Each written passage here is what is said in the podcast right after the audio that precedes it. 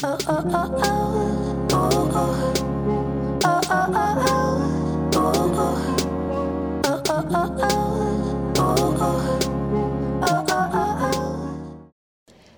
大家好，我是凯丽哥，欢迎大家回到我的 Podcast 频道。今天我们要抵达以色列的第三大城海法。有人说呢，在以色列，耶路撒冷是朝圣，塔拉维夫是度假，海法呢，它就是一个赚钱的地方。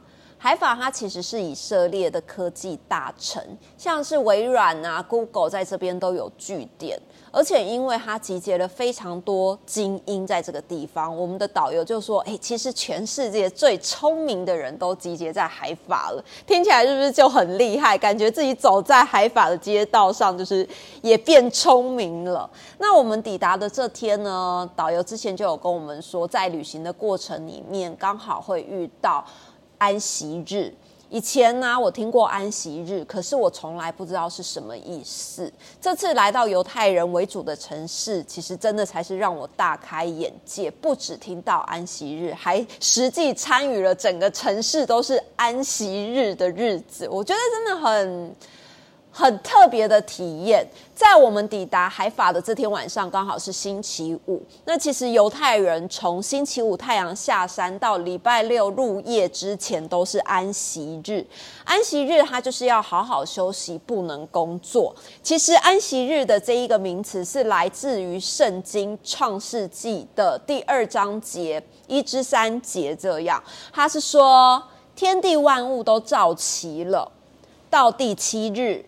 神造万物的功已经完毕，就在第七日歇了他一切的功，安息了。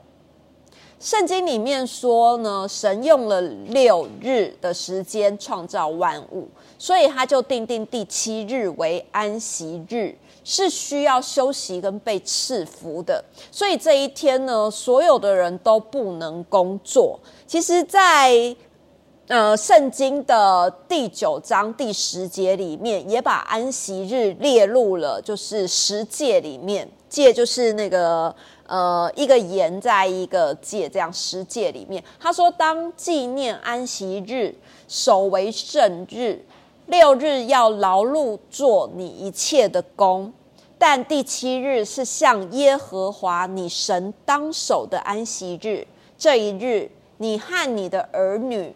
仆婢无论何工都不可做，你知道吗？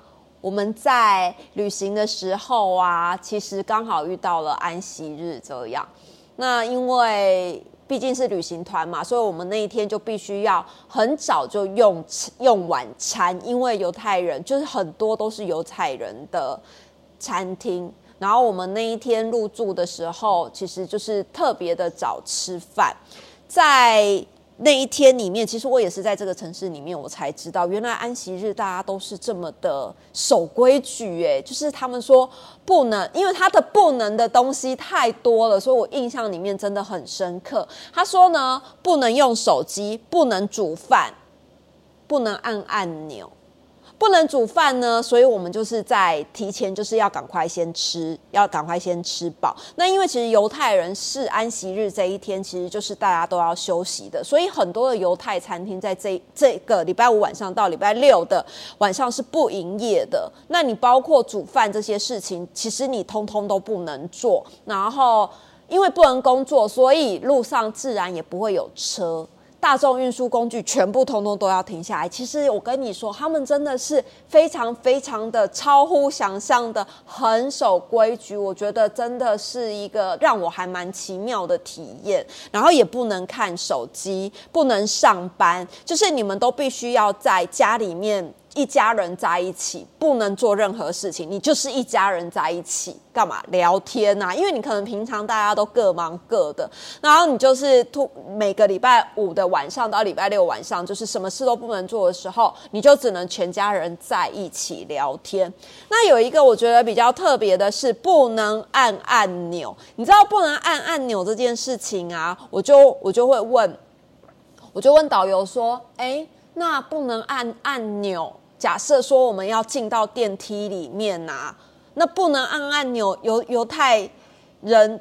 因为其他的人不是犹太，像我们如果在旅馆里面，我们就不是犹太教的嘛。可是我们就可以按按钮，但是犹太人是不能按按钮的。那他如果想要到自己的楼层该怎么办？假设他住十一楼好了，然后我从一楼进去，这样他是要请同电梯的人帮他按按钮吗？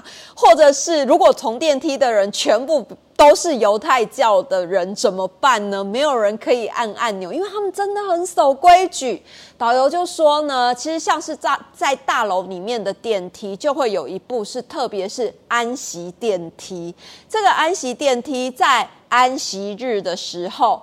每一层楼都会停，那因为它不能按按钮嘛，所以你就要进去等，等它自然关的时候，上到你要的楼层，你这你才能出来。我说天哪，如果我住在十五楼，我就这样进去，我回家的路好远哦。他说，导游就说你也可以选择爬楼梯。哈哈哈电梯，就是你真的是进去之后，你怎么按它都不会有反应，它就是设定每一层楼都停，每一层楼你都要等二十秒到三十秒才会关起来，你等于从一楼到你要住的地方，真的要花很久，十分钟以上，我觉得不等。所以呢，就是你如果真的假设你在安息日的地方在。很遵守呃安息日规定的国家旅行的话，我觉得还是要尽量的遵守这个礼仪啦。因为你在那个地方，你明明就是有其他的电梯你不搭，你进到安息日电梯又要一直在那边狂按按钮，我觉得别人可能会白眼你。那其实，在礼拜五那一天呢，就是晚上犹太人就是都不工作了，到了礼拜六的晚上。你如果真的想要去找餐厅吃饭的话，犹太人的餐厅就是太阳下山之后才会开始营营业，所以呢才会开始启动厨房。你一样也是要等到很晚才有饭吃这样。但是我觉得安息日这件事情，在我当下当地在那边体验的时候，我感觉是还蛮有趣的。就是哎，怎么会？整个城市的人一起在守规矩的做着某一件事情。那那一天晚上呢，我们吃饭的时候，其实就有一些那种，呃，有一个服务生，然后他就拿了一个馕饼，就是我很喜欢吃的那种烤饼类的东西。它就是一个扁扁的面团，然后拿到炉子上面去烘到，就是。胖胖的，然后里面是空心的，那个东西沾着他们的一些特有的酱料吃，我觉得很好吃。结果你就知道吗？这是在那天晚上的晚餐时间，我朋友跟我朋友的老公坐我旁边，然后递面包跟那个馕的。服务人员来了，因为之前导游就有说今天是安息日这样子，然后安息日就是要给予大家也是祝福，然后要休息这样。结果那个服务员他就递了那个馕饼来的时候，递到我旁边，我朋友跟她老公的时候，我就很紧张，我就赶快问，因为你知道我朋友的老公是一个比较学识丰富的人嘛，而我个人就是才疏这才才是不是这么的。丰富也不是这么的聪明，我就很害怕，就是接手过后，如果没有说一些什么或做一些什么，可能会有点失礼，这样我就有点紧张，我就赶快问了我朋友的老公说：“哎，他拿给我之后呢，我要跟他比个什么手势，或者是要跟他说些什么？”结果我朋友的老公是博士嘛，他就。伸出了他的大拇哥，说：“你可以给他比个赞。”然后我就说：“天哪，你也太白痴了！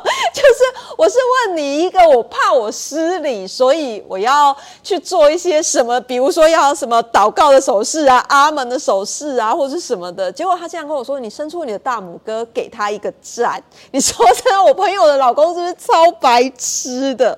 对啊，所以结束了这个安息日之后，我觉得就是真的。是还蛮有趣的一个体验呐！如果到时候你们有到这样子的国家旅行的时候呢，其实也可以好好的想一下，就是如果你们是遇到礼拜五跟礼拜六的安息日，大家都停业的时候，你们可能要先准备一些粮食，这样，然后或者是那两天你就好好的待在旅馆，因为有可能，呃，犹太教在安息日的时候都没有工作，然后也没有各种交通工具可以乘坐的状况之下，就会。